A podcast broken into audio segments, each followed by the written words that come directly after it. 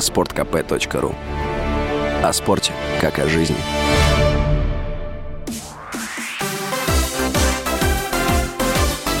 Новости спорта. Министр спорта Олег Матыцын оценил желание Российского футбольного союза перейти в Азиатскую конфедерацию. По его словам, организациям, которые принимают решения, не надо делать резких движений. По мнению министра РФС, не надо разрывать связи с европейским футбольным сообществом. При этом Матыцын отметил, что переход в Азию поможет российскому футболу участвовать в международных соревнованиях. Ранее РФС провел два заседания исполкома, на которых обсуждалась возможность перехода в АФК. Однако окончательное решение принято не было. Отмечалось, что Союз Союз европейских футбольных ассоциаций выступил против этой инициативы. Журналисты The Athletic составили список наиболее значимых событий в НХЛ в нынешнем году.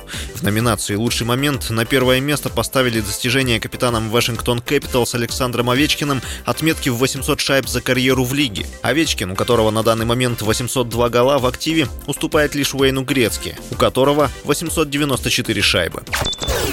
Катаре создадут музей в комнате, где жил Лионель Месси во время чемпионата мира. Номер аргентинского нападающего сохранят в том виде, в котором тот его оставил. В финале чемпионата мира 2022 года в Катаре сборная Аргентины одержала победу над командой Франции в серии пенальти.